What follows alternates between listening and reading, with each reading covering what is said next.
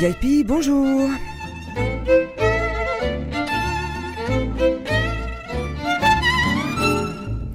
Carré VIP ou VIP, vous prononcez comme vous voulez, c'est une émission dédiée aux femmes, les déménagères de plus de 50 ans.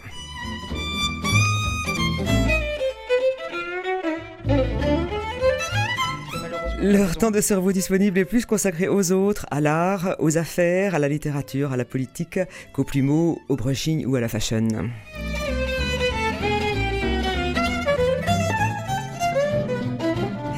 Importantes pour les leurs, dans leur quartier, dans la ville ou au-delà, elles viennent bavarder avec nous au carré VIP.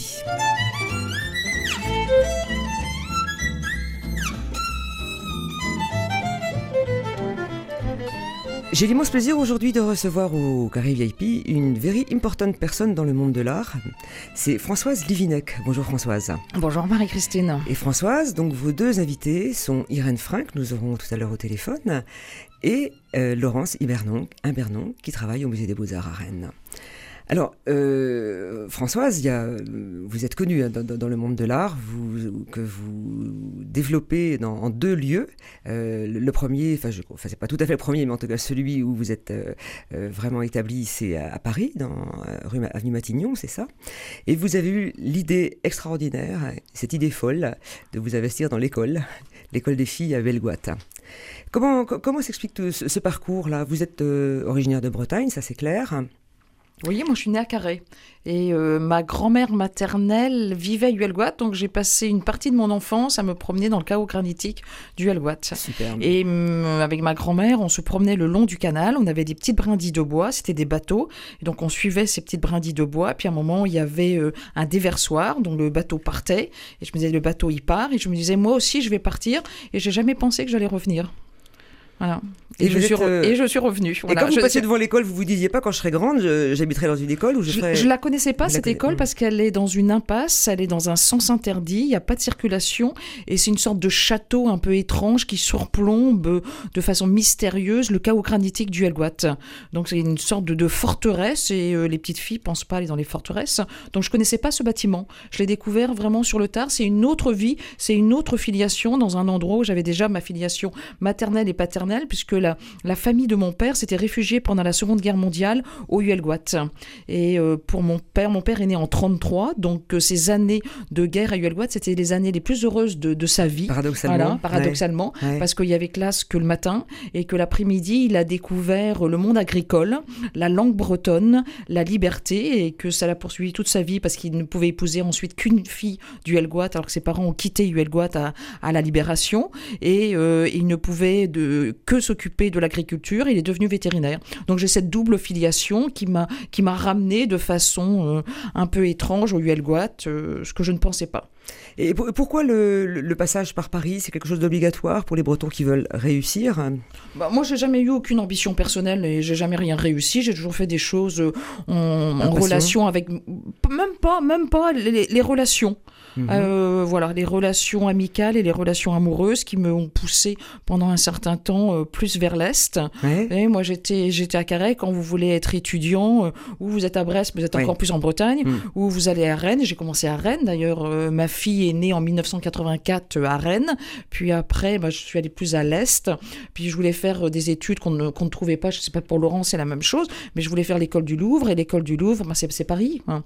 Et c'est le rêve aussi des musées, c'est le rêve des, des, des, grands musées. C'est pour ça que je, je, suis très heureuse que Laurent soit là, parce qu'il y a les grands musées euh, de, parisiens, mais il y a aussi un rôle extrêmement important de toutes les institutions en région. D'accord. Et alors, euh, l'ouverture de la galerie, à, on va sauter des étapes sans doute, mais l'ouverture de la galerie à Paris, dans un euh... lieu prestigieux. Bah, moi, j'ai commencé au puce à Saint-Ouen. Hein. J'ai oui, commencé vendeuse euh, au puce à Saint-Ouen. Donc, euh, oui, c'est voilà. pas prestigieux, mais c'est important dans le monde de l'art. Ouais. C'est enfin, une très très belle école. Ouais. Et en même temps, j'étais psy. Euh, j'étais psy, je travaillais de, dans une institution psychiatrique. Euh, et je me sentais assez incompétente. Et donc, j'avais demandé au psychanalyste, psychiatre, chef de service qui m'avait recruté de qu'est-ce que je devais faire. Et il m'avait dit tous les samedis matins à 6 h du matin, venez me voir. Donc, cet homme extraordinaire, il me donnait une une heure tous les samedis matins de 6h à 7h pour faire une reprise clinique de mes incompréhensions de la pathologie des jeunes que, que j'avais en charge. Donc à 7h du matin, je me retrouvais à Avenue Rap sur le trottoir. J'allais pas me recoucher, donc j'allais me coucher, j'allais ouvrir euh, mon stand aux puces à Saint-Ouen. Et là, j'avais tous les collectionneurs passionnés qui commençaient à tourner dans les puces à Saint-Ouen. Et comme j'étais le premier stand ouvert, et eh ben, ils avaient pris l'habitude de venir boire le café sur mon stand et de parler de tous les, les expositions qu'ils avaient vues dans la semaine, des objets qu'ils avaient découverts. Et c'est les deux heures de ma vie où j'ai le plus appris, 7 heures avec ce psychanalyste et 7 heures avec ses collectionneurs à Saint-Ouen. Voilà.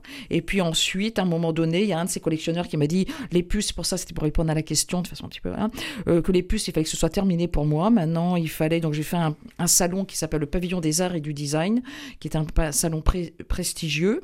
Et puis, euh, de fil en aiguille, j'ai pris cette galerie euh, par hasard, avenue Matillon. Mmh. Et voilà. Ok. Il est venu maintenant le temps pour vous, Françoise, de pousser un cri. Une déclaration. Ma déclaration. Je me suis trompée, je vous... il était venu le temps pour vous de faire une déclaration. Et votre déclaration, vous la faites à Irène Frein. Oui. Pourquoi Irène Frein? Parce que euh, Irène est euh, exceptionnelle dans cette relation très forte qu'elle a depuis l'enfance avec les mots. Et comment est-ce qu'on fait pour euh, s'approprier une, vie de femme écrivain, de créer un monde de mots alors qu'il n'y a aucune prédisposition familiale et bien au contraire. Et ça, je, l'admire très fortement. Et Irène est de toutes nos invités de nos rencontres annuelles de l'été des 13 dimanches, la seule qui est là depuis la première année. Depuis 2011, Irène vient tous les ans euh, ravir euh, son auditoire dans la cour de récréation de l'école des filles pour ce rendez-vous de l'été des 13 dimanches. Ah, la, passion, l'attachement d'Irène Frein à la Bretagne est une réalité, vous le confirmez Irène? Oui, évidemment, euh, j'ai une relation physique et, en effet langagière à la Bretagne. Merci euh, Françoise de, ta déclaration. J'en suis immensément touchée. Je, l'accepte avec humilité. J'essaierai d'en être digne. Euh, mon prochain livre va parler de ça. Euh, la fille à histoire, qui paraîtra pour la rentrée littéraire au Seuil. Mais oui, c'est vrai. Pour moi, il a fallu pour être au monde, nommer le monde, et ça n'a pas été commode, ça a été tout un cheminement. Et la Bretagne a été le, prisme, la Bretagne poétique, la Bretagne qui s'en va vers l'ailleurs, dont parle euh, Françoise, euh, a, été euh, l'étape fondamentale. Et le Welwat aussi, parce que avec le patronage laïque de Keriadon, on nous emmenait en car, nous les enfants de, de familles modeste et même pauvre, au Belgrade. Et là, on disait nous au Belgrade. Alors je ne sais, je sais qu'il faut dire à Belgrade. et là, vraiment, le monde était transfiguré par euh, cette forêt enchantée, qu'évidemment je peuplais de je ne sais trop quelles imaginations. Et c'est pourquoi je pense, je suis si fidèle à Françoise qui réenchante le monde. L'ailleurs, dit-elle, est ici. Oui, il sera là au week-end de l'ascension à Huelguat, une fois de plus. Et je, pense que, comme d'habitude, il va se passer des choses inattendues, extraordinaires. Euh, euh, c'est un peu notre fait Morgane, hein, euh, notre. C'est vrai, ça lui va bien, c'est vrai. Ouais. L'Irène, vous êtes née à Lorient, bon, une ville qui est propice aussi à l'imaginaire, parce que tous ces bateaux qui partent, hein, il, y en a, il y en a un dont vous avez brossé un, roman extraordinaire, c'est René Madec, qui a fait partie de ces gens partis de Lorient pour des vies extraordinaires. Vous êtes très inspiré par l'Asie, à l'Inde, il y a, le, le Tibet aussi, je sais que vous avez un attachement très fort pour ce pays. Oui. Alors, j'ai entendu Françoise parler de son euh, départ vers l'Est. Pour moi, c'était d'abord un départ imaginaire, parce que dans cette ville détruite à 95%, le seul lien avec le passé, c'était la Compagnie des Indes. Et très tôt, j'ai rêvé, à cause de noms comme euh, Quai des Indes, rue de Pondichéry, rue de Chandernagore, rue du Beau Monde, à Lorient, euh, de, de ces départs, de ces partances vers l'Est. Et euh, je peut-être c'était mon karma, diraient les Indiens. Peut-être aussi euh, y avait-il un lien génétique, je, n'ai jamais su, avec euh, des, marins ou des, des, esclaves qui, seraient passés par l'Orient, qui seraient venus de l'Inde ou, ou, de ces contrées orientales. par exemple, le, Françoise Chandernagor, euh, qui n'est pas bretonne, mais Mm. elle a son nom, elle le doit à un esclavagien, donc pourquoi pas, je n'ai pas cherché. En tout cas, j'ai eu toujours ce rêve euh, de l'Est. Ma mère m'appelait d'ailleurs la chinoise, parce que petite, euh, avec mes yeux bridés, comme beaucoup de Bretons, j'avais un air oriental. Donc C'est vrai. il y a, j'ai été, si vous voulez, à l'Orient, orientée Da- oui, da- par, ouais. par ce passé, Mhm. orientée. Ma boussole me mène toujours vers l'Est. D'accord. On va passer un petit peu au nord maintenant de la Bretagne. On va aller en Irlande avec votre premier choix musical, Françoise, Bloody Sunday.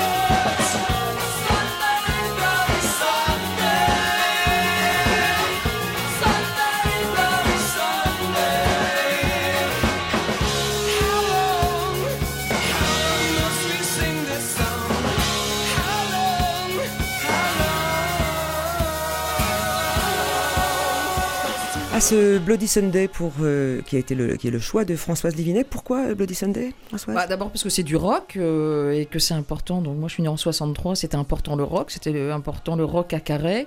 Euh, quand on allait à un concert de rock, c'était vraiment une sortie. voilà, c'est Ouais. quand même l'énergie, c'est la Ouais. vitalité, c'est la jeunesse. Carré, c'est ouais. les vieilles charrues. Et puis Bloody Sunday, c'est aussi un questionnement. C'est pas parce qu'on est dans le rock, on n'est pas dans le questionnement politique, dans la dénonciation, dans l'émotion, dans la reprise de catastrophes, de, de, de guerre civile, hein, qui est quand même la pire, euh, la pire des guerres. Comment est-ce que dans la proximité on peut s'entretuer? Et Bloody Sunday, c'est un, un événement qui m'a beaucoup travaillé.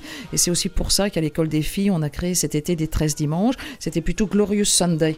C'était Ah oui. rendre hommage à des personnalités lumineuses. C'est aussi dans une, dans un, dans un, dans, sur un territoire en paix, comment à chaque fois c'est important de faire un focus sur des personnalités lumineuses qui viennent parler de leur processus de création. Donc ce qui sont- c'est ce qu'on fait avec l'été des 13 dimanches. Donc euh, on ne le met pas en anglais parce que c'est compliqué aussi, on Oui. aime bien quand même Mm. parler français Mm, mm. euh, ou breton. Mm. Et donc le, le dimanche, euh, l'intitulé c'était Glorious Sunday, et faire un focus sur une personnalité lumineuse. Et le samedi, c'était de faire Happy Saturday. Donc c'était une rencontre autour des thèmes explorés par la personnalité du dimanche, mais à prendre euh, avec joie, avec bonheur, avec plaisir. Parce que le plaisir est pour nous une donne importante aussi dans la vie. Et puis euh, la lumière, c'est aussi la lumière, euh, la lumière de Dieu, la lumière de l'esprit, euh, parce que cette école des filles, qui est une école communale, c'est aussi un lieu de l'esprit. C'est vrai. Donc je rappelle aux auditeurs que Françoise Livinec donc, a- a- a- gère l'école des filles, euh, un établissement culturel et artistique où il y a des rencontres à la croisée du monde littéraire et artistique. Donc avec 13 dimanches. Donc là, le dimanche, pour vous, ça a vraiment une valeur particulière. Ou, euh, le dimanche, euh, bah oui, c'est très important. On est marqué quand même. Moi, je suis euh, donc de Carré, je suis catholique et les moments de bonheur aussi, de, de transcendance, c'était quand même euh, euh, la messe du dimanche Ouais, matin. ouais. Et donc, il reste toujours quelque chose du sacré. Et on, euh, on est marqué quand même par des rendez-vous qui sont sacrés. Pour moi, le dimanche après-midi, le samedi après-midi, c'est très important. Et ce week-end de l'Ascension, qui est un week-end aussi de transcendance, est un week-end important. Et tous les ans, nous ouvrons euh, la saison de l'école des filles par un hommage à Victor Ségalen. Il y a de la joie. Bonjour, bonjour les hirondelles, il y a de la joie. Ça, c'est pas mon choix. Il y a ça. beaucoup de...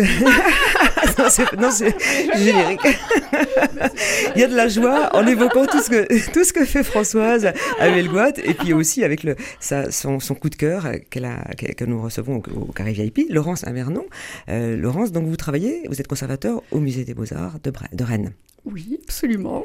Je suis conservatrice depuis longtemps maintenant. Ça va faire plus de 30 ans que je Ah, suis. déjà, vous le étiez déjà là au siècle dernier Non, Mais vous oui, au faites siècle pas dernier, absolument.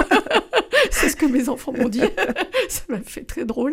Et, euh, mais je ne suis à Rennes que depuis euh, 14 ans, ce qui fait quand même un, un moment énorme une, et un moment pendant lequel les- beaucoup de choses se sont, se sont produites à l'intérieur même du musée.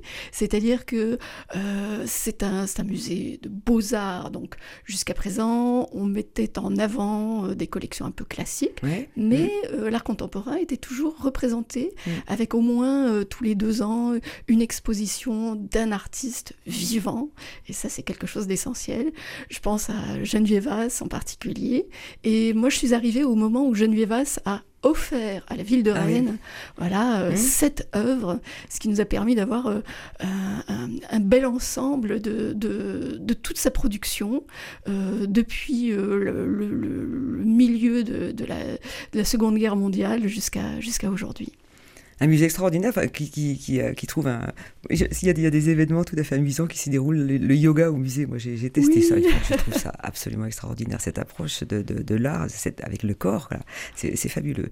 Il y a- on peut dire qu'Anne Dary, elle a créé une impulsion aussi, euh, une femme arrivée à la direction de- du Oui, musée oui, de- des. Beaux-Arts. hein. C'est-à-dire que Anne, euh, bon, en fait, on, on se connaît depuis très longtemps, puisqu'on a été euh, euh, à la même époque, euh, toutes deux euh, directrices de, FRAC, Ah oui. elle en Franche-Comté et moi en, en Champagne-Ardenne.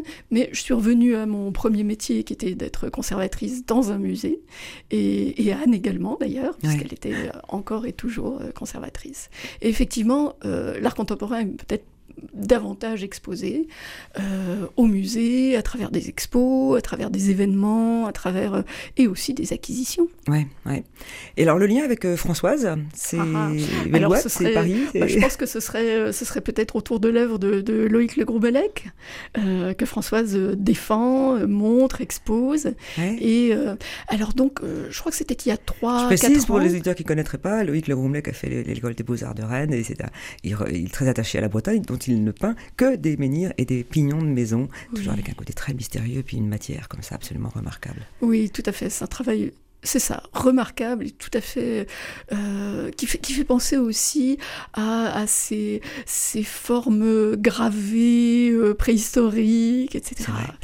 Donc euh, voilà, et, et c'est par le biais de la Société des Amis du Musée, qui est un fidèle soutien au, au musée, Mhm. Euh, que euh, un tableau de, de- de Loïc euh, est entré dans Ouais. notre collection, qui a été exposé, qui est régulièrement exposé, et Loïc d'ailleurs a, a également euh, offert d'autres d'autres dessins et gravures. Voilà. Loïc Le Broumlec, vous l'avez exposé aussi, euh, Ah bah tout le temps, j'étais avec lui hier après-midi. Oui, euh, voilà, C'est- aussi dire. une, C'est une œuvre d'une très grande spiritualité. euh, mais toi aussi, tu l'as exposée. Oui, c'est vrai. Toi aussi, tu l'as Mhm, défendu. mhm. C'est une œuvre euh, Mhm. qui nous travaille tous. Mhm. euh, et euh, pour montrer aussi le lien dans notre projet, l'école des filles, entre l'écrit et euh, les arts plastiques, c'est que Philippe Le Guillou, qui vient très régulièrement, qui vient tous Ah oui, les ans, autre les- fidèle, ouais. oui, qui vient, voilà, un fidèle de, de l'école des filles, a eu le prix Médicis en 87, je crois, je me souviens plus exactement de l'année, pour un livre qui s'appelle Les sept noms du peintre. Donc le nom, le peintre a sept noms et à chaque nom correspond une identité singulière. Et à un moment donné, le peintre s'appelle Huelgoat et quand il a imaginé le personnage d'Huelgoat, il a imaginé avec des reproductions d'œuvres de Loïc Le Courmelec sur son sur son bureau. Voilà, donc on n'échappe pas à son destin. euh, ouais. s'exprime dans la médiation, dans la diffusion, euh, dans la parole, dans l'écrit, dans, euh, dans les arts plastiques. Nous sommes tous un peu traversés par les mêmes interrogations, les mêmes mystères et un même sens du sacré. Et c'est un sens qu'on retrouve aussi chez le, le chanteur que nous allons écouter maintenant, que vous avez choisi, François, c'est Dénès Prigent.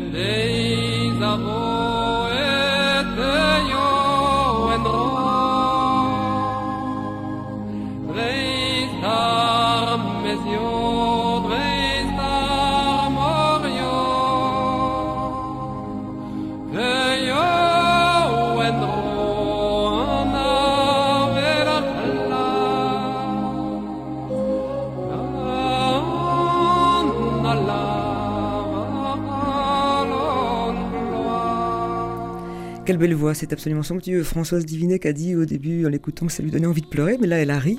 C'était, vous avez quelque chose pour, euh, qui vous, qui vous permet comme ça de, de lutter contre la tristesse, euh, Françoise Bah, de lutter contre moi, ben oui, de me moquer de moi. Il faut toujours se moquer de soi, sinon euh, ça devient terrible pour soi et pour les autres. Ouais, ouais.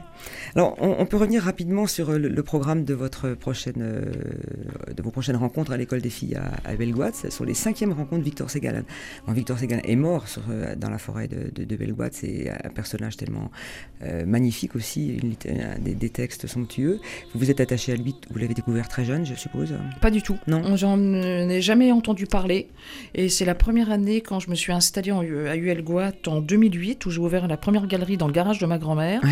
que je me suis dit qu'il fallait que je lise des auteurs qui avaient un lien dans le territoire, mais ouvert sur autre chose. Et j'ai découvert deux auteurs. Enfin, entre- bien j'ai oublié les autres peut-être. J'ai ouais. en lisant d'autres, mais je On les ai est crème oubliés. avec le C'était. Victor Ségalen et Mona Ouzouf. Ouais. Voilà.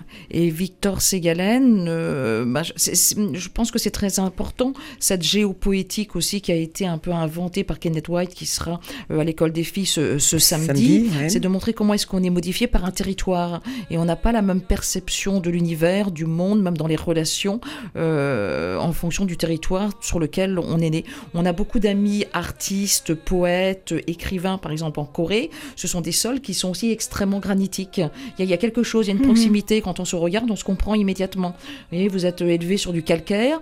euh, c'est ni mieux ni moins bien, c'est juste différent. C'est la singularité, ouais, ouais, ouais. c'est C'est l'altérité, c'est un exotique. La Terre est un lieu aussi d'exotisme et il faut absolument pas euh, le banaliser. Mm.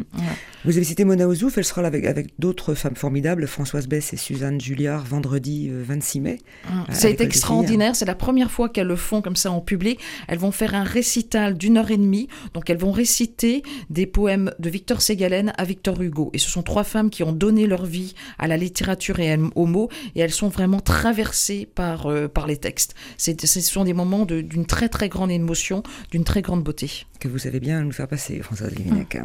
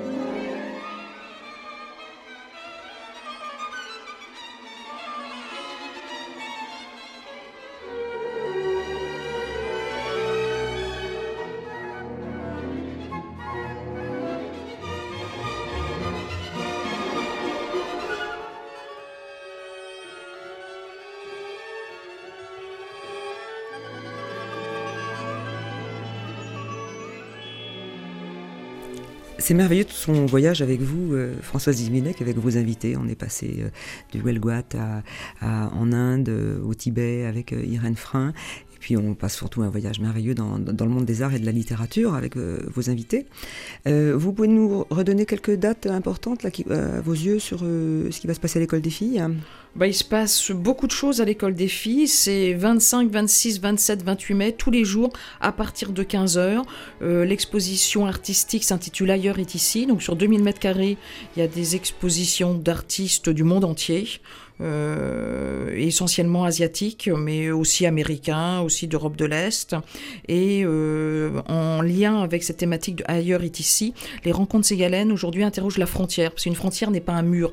Une frontière demande Ça à être peut- traversée. peut, oui. Elle demande à vraiment Oui, être si traversée. mur, et donc, c'est comment est-ce qu'on traverse? Le, le fait de s'imaginer qu'il n'y ait pas de frontières, c'est s'imaginer que l'autre est identique à soi, qu'il n'y a pas d'altérité. Et ce qui, fait qu'aujourd'hui, alors que tout le monde s'imaginait qu'il n'y avait pas d'autre, eh ben, il y a un repli parce que c'est compliqué la, la relation à l'autre et il faut la travailler. Donc, c'est pour ça le, le jeudi, on va interroger le normal et le pathologique, donc les frontières psychiques. Le vendredi, c'est les frontières historiques parce que pour Ségalène, c'était important aussi de voyager dans l'histoire. Le samedi, c'est les, frontières géographiques, c'est Mhm. comment vo- voyager dans des espaces, dans des territoires. Et le dimanche, c'est sur le, le lien au sacré. Voilà, les, frontières du sacré.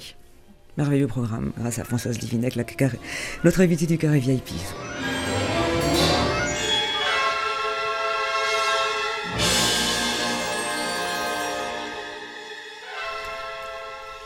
Eh bien, c'est le carré VIP est déjà terminé. Ça passe toujours à une vitesse folle. Merci beaucoup, euh, Françoise Divinec, d'être venue avec nous. Merci, Laurence Abernon, et merci, Irène Frein, euh, à qui je, je souhaite, euh, et puis les garçons qui sont en, qui sont en studio pour la première fois. On accueille des garçons. C'est fini.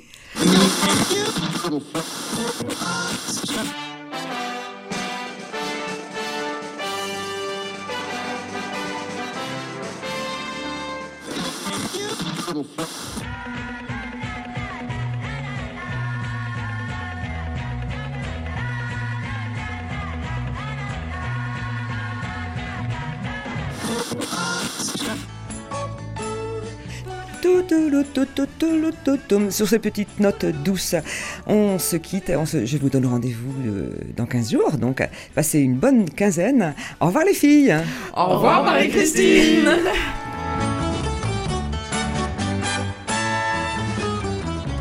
Merci à Xavier Jean qui est aux manettes. On se retrouve ce soir à 20h, toujours sur RCF. Et puis, quand vous voulez, sur euh, euh, le site web culturel et sur la page Facebook de Carré VIP-VIP.